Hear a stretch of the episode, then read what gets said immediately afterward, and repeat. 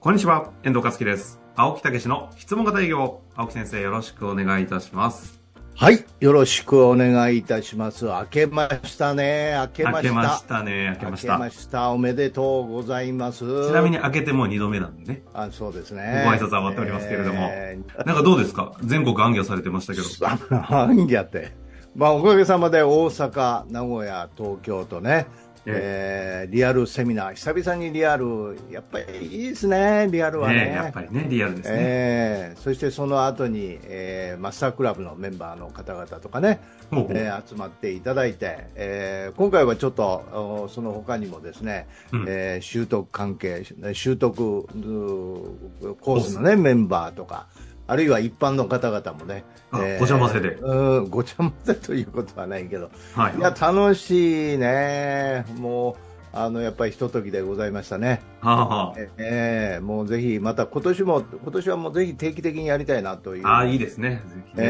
ー思っておりますけどね呼ばれてません。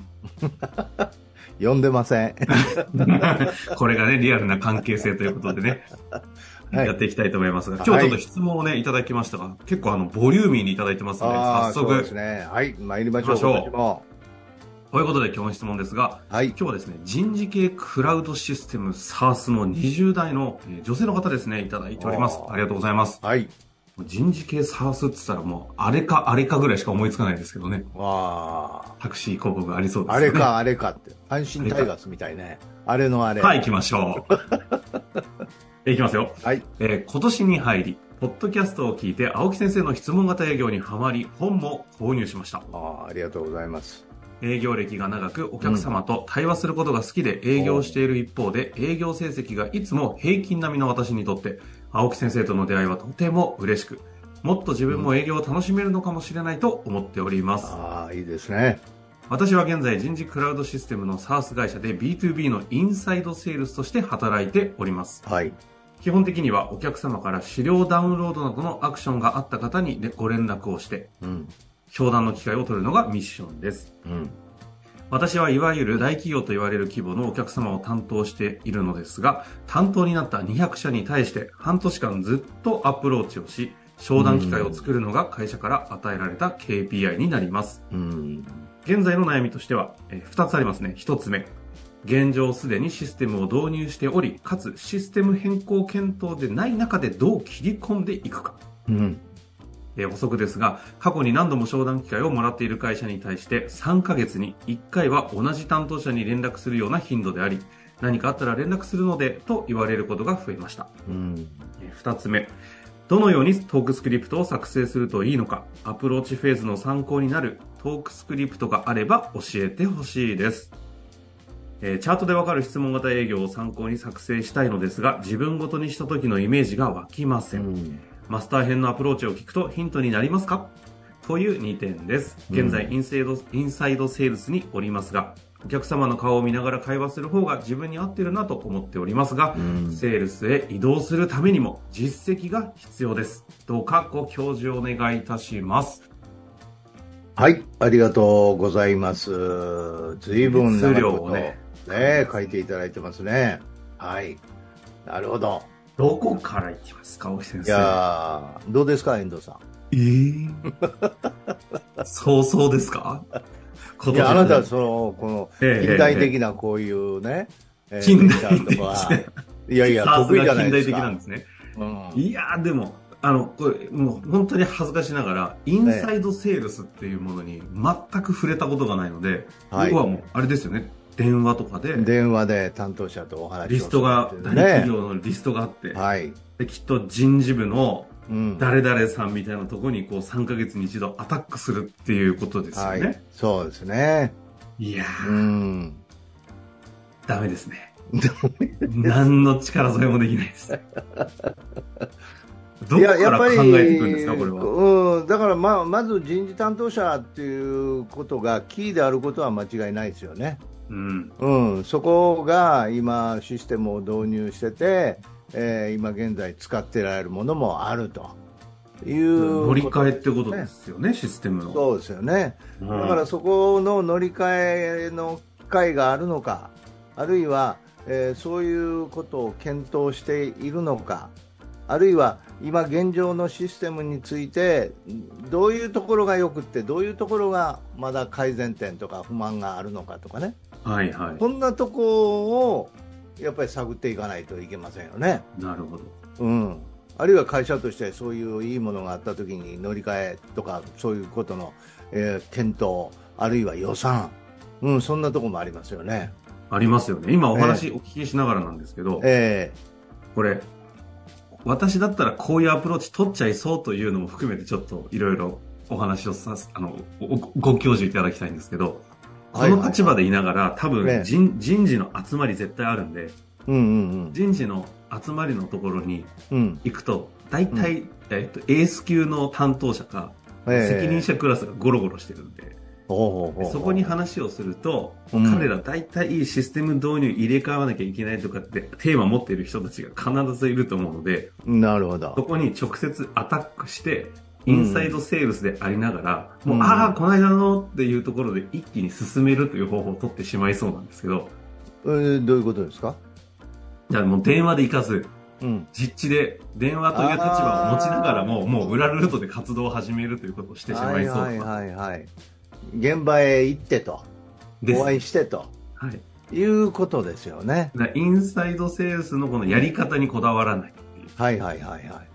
まあっていうのも思う。それが担当ではないんですよね。担当はまたそこ、そこ現場へ行く人はまた別にいるわけですね、これ。あそうそうそう、この方の場合はそうですよね。そうですよね。はいうんなのに、、アタックしちゃうっていう方と方を取っちゃいそうなんですけど、今日はそういう方向じゃないですよね。ないんですよなね、これね。うん。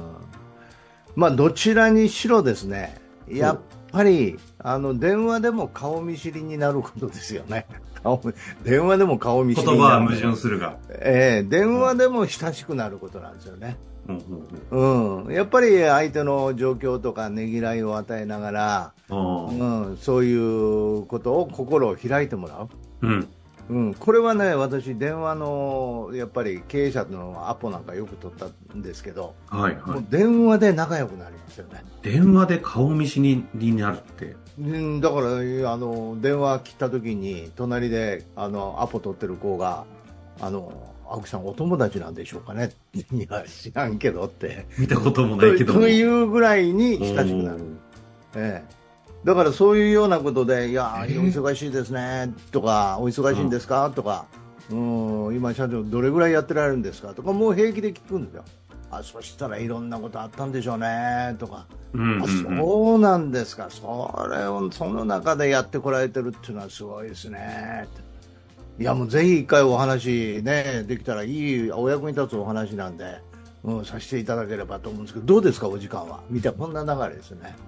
あの、言ってる日本語なんでね、理解はできるんですけ ど、それができないっていうね、ところで、こう、な、なぜそれができるか、この境目はどこにあるんですかうんだからざっくばらんにやっぱり話する、もうもうそれそれこそお友達ですかって言って知らんって言ってますけどお友達感覚ですよね。すごいですね。番組始まって以来の回答、ざっくばらんっていう、この、ざっくばら ん、ざっくばらん。とんでもない回答きましたね。うん、だから、なんか営業してるという気持ちにはならないですよね、どちらかというと、うん、あの、しうんうん、担当、もういつも仲いい人に、あるいは初めての人でご挨拶して、もう仲良くなって、はいはいはい。ということで、えーあどんな人なんだろうなとかね、うん営業という観点ではなく、ざっくばらんに仲良くなっていく。そうそうその方向うだから目的は電話最で初顔見知りになる。うん、最初ねあ、実はこういうことで、えーこういうことのご案内なんですけど、どどうなんでしょうねと、